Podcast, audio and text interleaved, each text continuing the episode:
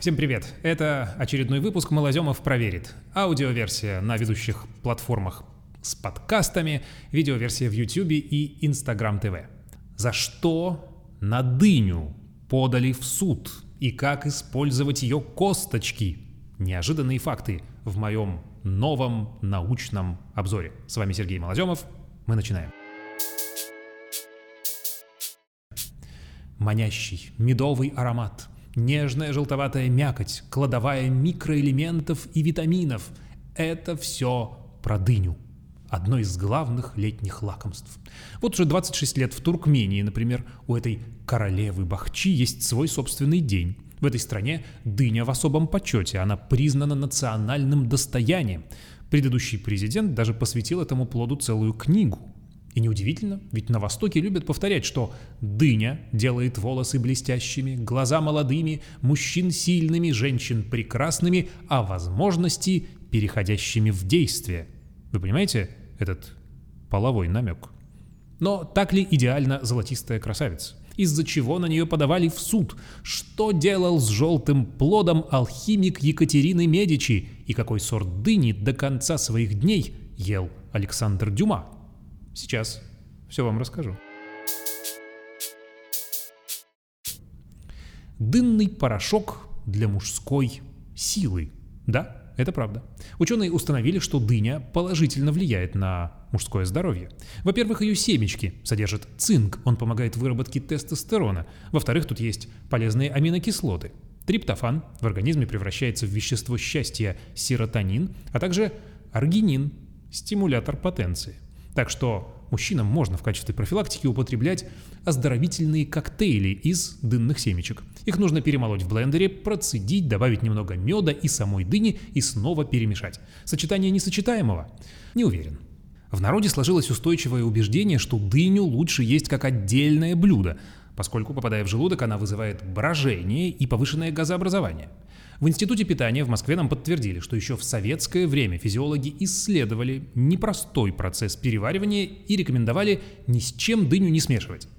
Но более поздние работы это, как и всю теорию раздельного питания, опровергли.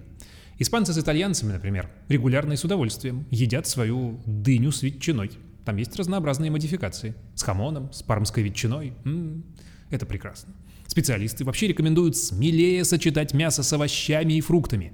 А в Узбекистане существует традиция есть дыню с горячей лепешкой. Мои бабушка и с дедушкой, кстати, жили недалеко от узбекской границы в Казахстане, в Чемкенской области. И моя бабушка все время говорила, не ешь дыню без хлеба, пронесет.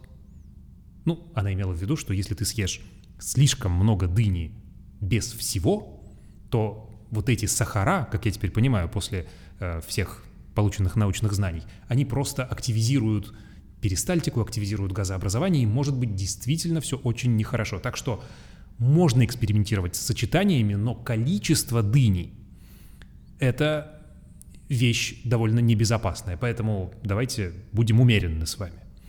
Но можно повторить наш успех, о котором я сейчас расскажу, и сделать целый обед из трех блюд из дыни. Горячая, закуску и десерт. Заходите на сайт www.еда.шоу, забейте там слово «дыня» и увидите такое количество рецептов, что вам тут же захочется что-то из этого сделать, честное слово. Немного истории. Арабы в Средневековье считали дыню одним из плодов рая, а трещины на корке они называли священными письменами, которые, правда, никто не расшифровал. В Европе дыня известна с древнейших времен, ее изображение встречается даже на фресках Ватикана. Правда, в период Средневековья она была забыта и лишь в XVI веке стала вновь возделываться во Франции, в Провансе.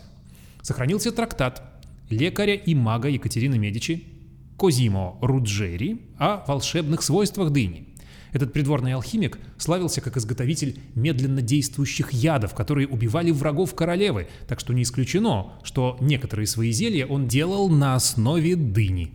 Важную роль дыня сыграла и в жизни французского монарха, славного, запечатленного в литературе Генриха IV Бурбона. Ему она устроила настоящую революцию в животе. Ну, так гласит легенда. За это монарх даже подал на нее в суд, ну, реально на дыню. И судебный процесс действительно провели, и приговор был суровый. Дыню официально признали виновной в оскорблении его королевского величества и приговорили к публичному проклятию. Уже в 20 веке этот инцидент увековечили в советском мультфильме, который называется «Король и дыня». Ну, может, и небольшой шедевр, но посмотрите, это любопытно. В Россию дыня попала двумя путями. С берегов Черного моря, где жили древнегреческие колонисты, и из Средней Азии. В XIX веке эти плоды можно было увидеть только на столах дворян и зажиточных купцов. Кстати, интересно описание поедания дыни у Гоголя. В повести «Как поссорились Иван Иванович с Иваном Никифоровичем» один из героев по окончанию трапезы складывал дынные семечки в пакетик, на котором писал «съедено тогда-то». Если при этом был какой-нибудь гость, то дописывал «участвовал такой-то». То есть это было важное событие. Все мы помним и знаменитый дынный эпизод в «Вокзале на двоих», где герой Басилашвили призывает покупать чарджуйскую «Подходи, народ, свой огород, половина сахар, половина мед». Какие из трех тысяч сортов можно считать лучшими? Вопрос-то риторический, ведь вкусы у всех разные. Но хорошую дыню совершенно точно можно распознать по насыщенному запаху. Вот если по арбузу нужно стукать, ощущать вибрацию, то дыню надо нюхать. Если она вообще не пахнет, то брать ее, как правило, не стоит. Еще стоит обратить внимание на так называемое место цветка. Плод здесь должен быть мягким, не слишком, иначе дыня уже перезрела. Обязательно посмотрите и на корку, нет ли повреждений, потому что маленькие дырочки, например, могут говорить о заражении дынной мухой. Ну, то есть внутри все будет испорчено.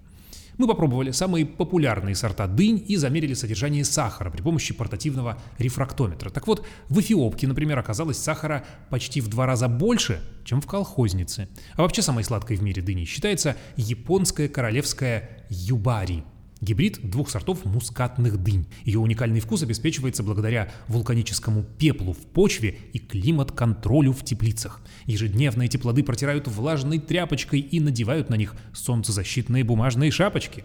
В прошлом году на аукционе в Саппоро такую дыню продали за 29 тысяч долларов. Не знаю, какова на вкус, не пробовал, но может быть когда-нибудь доведется. Еще там же в Японии в промышленных масштабах выращивают змеевидную дыню.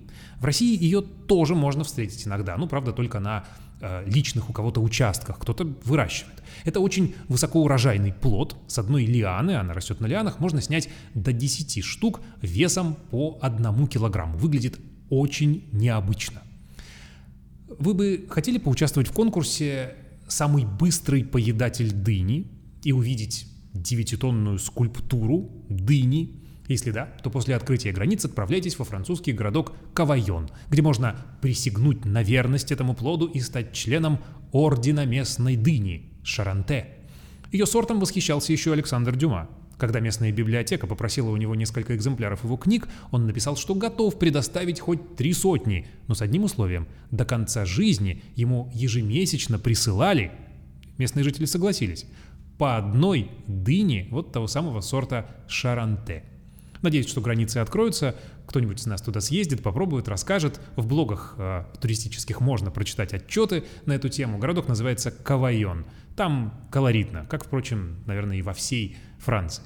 Ну а подводя итоги своего расследования про дыню, могу сказать, что эта штука хорошая, пользы в ней много, отдельная польза в семечках, но, пожалуйста, будьте умеренны в ее поедании, потому что иначе будет у вас такая же революция в животе, как случилось у Генриха IV Бурбона. И суд вам никакой не подчиняется, приговорить дыню ни к чему вы не сможете, а будете только страдать, чего я вам, конечно же, не желаю, а желаю только здоровья и приятного аппетита. Подписывайтесь, ставьте лайки, пишите комментарии. Пока. Ваш Сергей Малоземов.